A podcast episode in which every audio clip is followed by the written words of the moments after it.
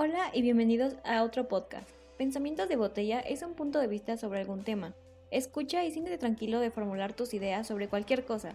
Es lo que yo hago. Espero que podamos conectar en este punto de vista o al menos algo de lo que digo lo haga contigo. Ahora sí, comencemos.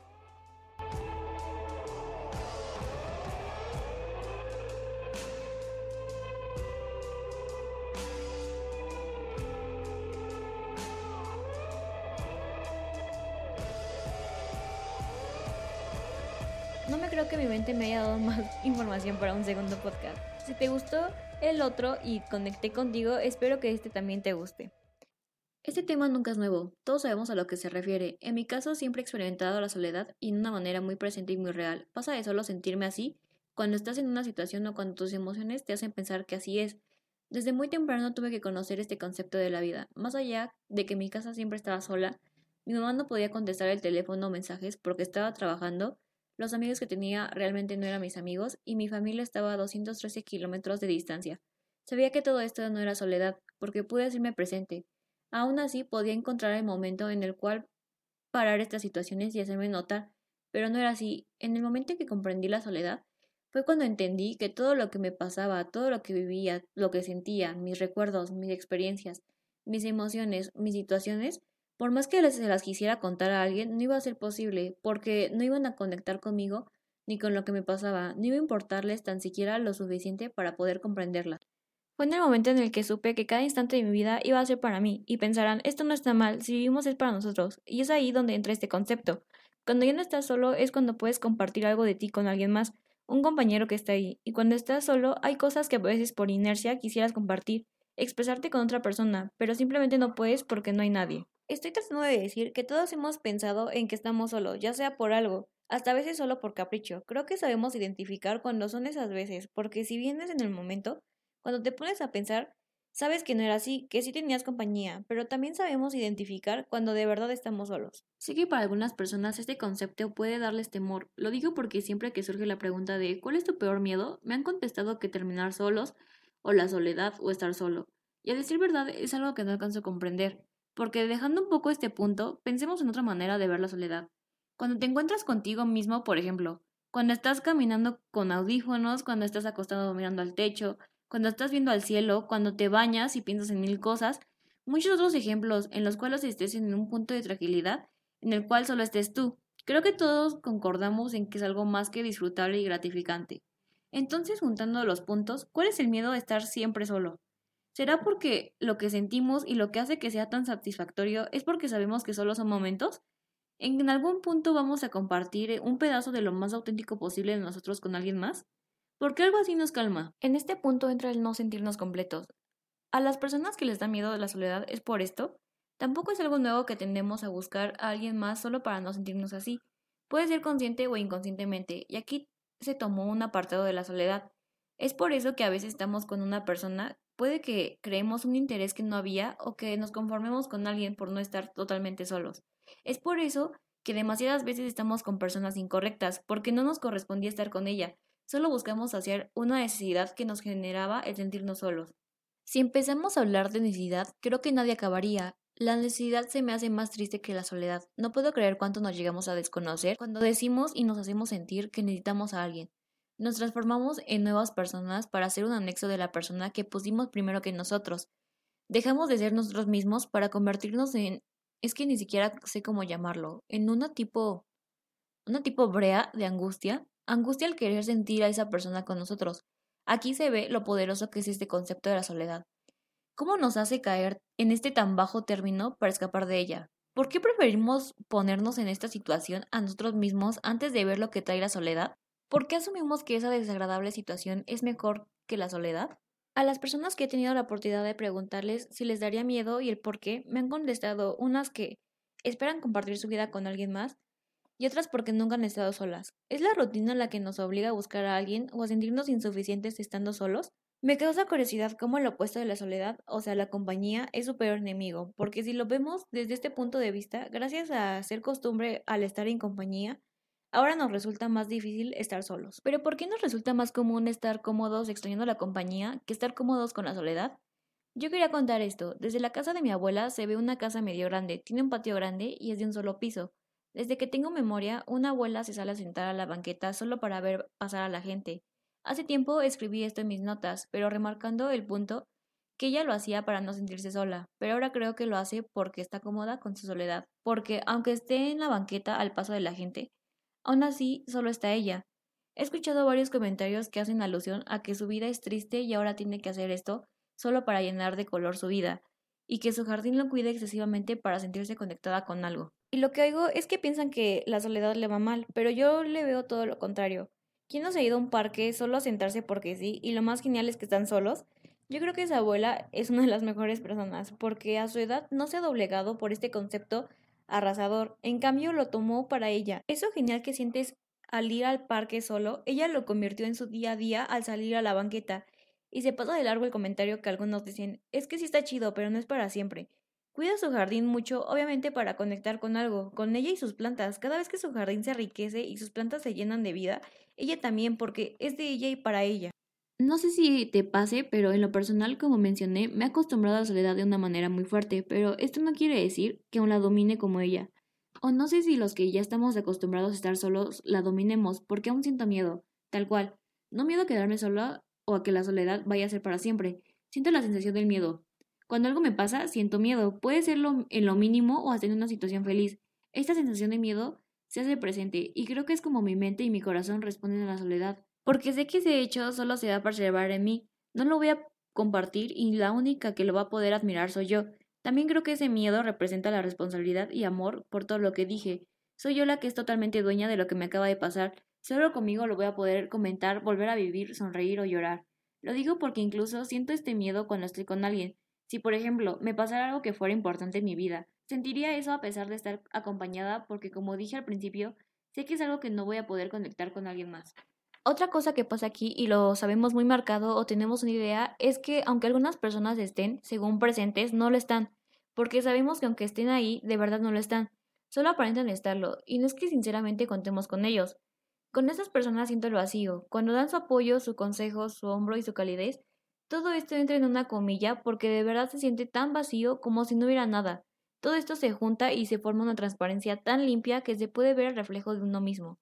Y está la persona con la que realmente no te sintieras así, tú. También entiendo por qué suena como amenaza. ¿Quién ha escuchado la frase de si no cambias de actitud te quedarás solo? ¿Por qué debería ser una célebre forma de amenaza, intimidación? Como si fuera algo terrible que nos fuera a pasar. Es que siento que esto inconscientemente nos prepara para no querer estar solos y tenerle temor a estarlo. Creo que sería mejor aprender desde el principio que no es malo estar solo. Así aprenderemos muchísimo de la vida y de nosotros en ella. ¿Cómo es que vivimos por nosotros y para nosotros? Y creo que así seríamos más funcionales cuando quisiéramos estar con alguien. Ya no se formarían estas situaciones de dependencia, de aferrarte a alguien o de conformarte con alguien. Igual he escuchado el término que la soledad conduce a la locura. No piensa que puede que sea así porque cuando estás en ese estado es cuando realmente te conoces, te conoces tan profundamente, conoces tu manera de pensar sobre todo. Te das cuenta que eres tan grande y que nunca vas a llegar al final de ti, que puede que caigas en esto. Sí, la soledad da miedo, pero no porque sea el estado final en el que vas a estar. Da miedo por las altas emociones que te conduce, los altos lugares a donde te lleva. Otra cosa que he escuchado es que la soledad genera depresión o ansiedad. ¿Cómo no va a ser un factor para que la genere si no queremos verla como un estado común? Si decidimos que la tenemos que evitar, que algo nos falta si estamos solitarios, puede que tengas todo para ser feliz, pero como estamos acostumbrados y nos convencemos que al estar solos aún nos falta algo, yo creo que esa idea es la que nos hace caer en la depresión o ansiedad. Pienso que hacer presente la soledad es empezar a ver el panorama completo, porque todo lo que dicen va enfocado a lo bueno forzosamente. En este punto de la vida sabemos que estar mal es igual importante que estar bien. Ojo, no me estoy refiriendo que la ansiedad o depresión sean estar bien. Esos son problemas ya aparte. Lo que intento expresar es que si la soledad fuera una inclinación hacia la tristeza, más que hacia la felicidad, ¿por qué tendría el peso malo? No sé por qué aún nos esforzamos en ver que todo es bueno cuando sabemos que no es así. ¿Por qué el sentimiento de felicidad tiene que ser el principal, el que tenemos todos los días que alcanzar para estar bien, a mi parecer creo que vivimos con otros sentimientos que con el de felicidad. No siempre estamos felices y por momentos estamos de otro estado de ánimo. Al contrario, estamos por momentos felices. Quizás por eso anhelamos tanto ser felices, porque solo son momentos, pero aún así no creo que sea para tanto como para ponerlo de principal. Y si piensas que esto es muy pesimista o solo aplica a las personas melancólicas, piensa en, ¿de verdad eres feliz todo el tiempo o es otro sentimiento? Puede ser emoción, que sientas curiosidad, que anheles algo, que sientas paz, y quizás digas, pues esa es la definición de felicidad. Y cuando sientes esto eres feliz. Ok, pero entonces cuando sientes que eres feliz, ¿sientes todo esto junto o separado? ¿Y por qué la soledad implica que no la veas dentro de tu concepto de felicidad? Porque es algo que tienes tan marcado que te debe dar miedo. Quizás las personas que, entre comillas, ceden la soledad porque están tristes, sea su momento de felicidad sentirse solos, porque es algo verdaderamente disfrutable. Lo es, tú lo sabes, solo que no hemos aprendido a estar con ella para hacerla nuestra. Estamos tan susceptibles a que debemos evitarla que no aprendemos a quererla. ¿No crees que sería mejor que hubieras querido y aprendido lo que es la soledad cuando cumpliste años y nadie fue a tu fiesta o nadie te felicitó?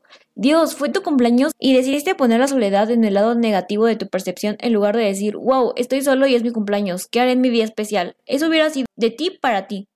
Cuando ibas a la escuela y todos ya habían hecho amigos y tú no, ¿por qué esa soledad no la usaste para estar contigo mismo en una escuela, un lugar más grande que tu casa e igual de concurrido?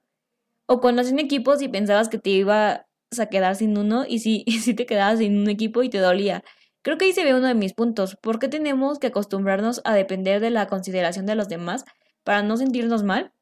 O cuando ibas a un lugar y, conocí, y no conocías a nadie, ¿te das cuenta que estabas en un lugar? ¿Cuántas veces vas a volver a ir a ese lugar? ¿O cuántas veces habías ido a ese lugar? ¿Por qué piensas primero en estar con alguien antes de vivir?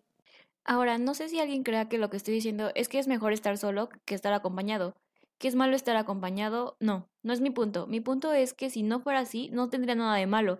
Estar tanto solo como estar con alguien están bien, solo que un tema lo tenemos muy desarrollado, tanto que como dije al principio, solemos volvernos dependientes y en cambio el otro lo tenemos tan poco desarrollado que creemos que es lo peor que nos puede pasar.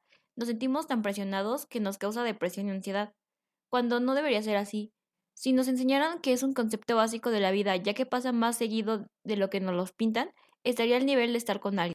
Intento que mi podcast sean totalmente mi punto de vista sobre un tema, pero tengo que comentar cosas que ya son por definición lo que son. Así es esto, tu punto parte de algo. Entonces, existe algo que se llama necesidades básicas. La necesidad de conexión que se refiere, según la ciencia, es sentirnos satisfechos con nuestra vida, gracias a las relaciones. También dice que gracias a esta necesidad se cumplen las fisiológicas y sociales. Entonces me estoy pasando esto de largo. Mm, no, y sí. Como dije, el estar solo y el estar acompañados deberían ser igual de importantes. Pero esto es imposible, ¿no? Porque si se da la opción de estar solo, ¿qué pasa con las necesidades básicas? La necesidad social implica que si tienes compañerismo o cariño o lo que sea que implique estar con alguien, esto te ayuda a llegar a la necesidad social, ya que te creas camino para colocarte a un buen nivel o integrarte socialmente. Ahora les pregunto, ¿de verdad todo el tiempo que llevan respirando no han visto que una sola persona pueda lograr esto o pueda alcanzar esto siendo una persona solitaria? Que se pueda colocar bien en un nivel social, pero sea una persona sola, solitaria. Y la otra necesidad, ¿también de verdad creen que el sexo en su mayoría sea realizado con lazos de verdad? Yo creo que hay más sexo entre personas que se sienten solas que en personas que tienen un vínculo. Y otra cosa es la oxitocina, la neurona que según este por definición es la que nos hace sentir el amor. ¿También la estoy ignorando? Otra vez no. Mi punto no es desacreditar el estar con alguien, querer, amar, tener lazos. Lo que estoy tratando de acreditar es el no tenerlos. A veces no hay de otra, o sea, no siempre tienes la opción de elegir. Y aunque tuvieras la elección de elegir, estaría bien si no eliges estar con alguien. Entonces digo que debería de ser igual de importante porque no están contemplando que es algo que llega a pasar demasiado. Obviamente las personas que logran todo van a caer en depresión o ansiedad porque todos los hemos enseñado que deben de no estar solos o de no sentirse solos. Hasta las mismas necesidades básicas marcan que es algo imposible. Por eso, mínimo, no deberían rebajar este estado de la soledad o hacerlo menos. Una frase que he tenido presente todo lo que llevo del podcast es, vienes solo, te vas solo. Entonces, ¿Qué tiene de natural la soledad? Yo espero que no se entienda que la soledad es lo máximo o que es mejor estar en compañía. Este es un tema que quería tocar porque muchos realmente estamos solos o muchos ya nos hemos quedado verdaderamente solos. Como puntos que expuse, ¿acaso esto debería de hacernos caer en depresión o ansiedad? Si es algo que a veces no elegimos. O si elegimos, ¿por qué una elección debe causarte algo negativo si fue algo que hiciste por ti? Entonces vuelvo a decir, se debería de ver de otra manera, no tan derrotista o tan grotesca, porque es algo muy común. Dicho esto, llego al final del podcast. Muchas gracias por escucharme y muy rápido quería comentar también otra cosa sobre mi título. Muchos me dijeron, bueno, sobre el nombre de mi podcast, muchos me dijeron que lo relacionaban con que tomabas alcohol y por eso es pensamientos de botella. No, yo lo relaciono más con los náufragos. A veces, no sé si han visto como, por ejemplo, en caricaturas, que alguien se va al mar y se queda atrapado en el mar y lanzan botellas con un mensaje. Yo lo relaciono más con eso porque a veces los verdaderos náufragos hacían eso con sus últimas palabras. O sea, ya no eran mensajes de ayuda, eran mensajes con sus últimas palabras. O muchas veces escribían sus pensamientos antes de que las circunstancias en las que estaban los volvieran locos. Entonces los escribían, todo lo que pensaban, lo escribían y lo mandaban en unas botellas. Es lo que yo pienso que es para mí mis podcasts, o los que quiero hacer, o los que ya se hicieron. Yo pienso que es así, todo lo que digo es como si yo lo escribiera. A veces es más para mí. Obviamente me gustaría mucho que conectaras, que te quedaras a ver, digo, que te quedaras a escuchar otro podcast y que me siguieras o que te gusten, pero es algo que yo siento que estoy haciendo de mí para mí, como lo dije en este podcast. Y me gusta, me gusta pensar como ellos, que es algo que yo pienso y lo mando. No, no va dirigido a nadie, pero también está un poco la esperanza que alguien lo vea y en mi caso que lo escuche. Ahora sí, este ya es el final del podcast. Muchas gracias por escucharme. Espero que este y el otro te hayan gustado. También espero estar subiendo más y muchas gracias. Hasta la próxima.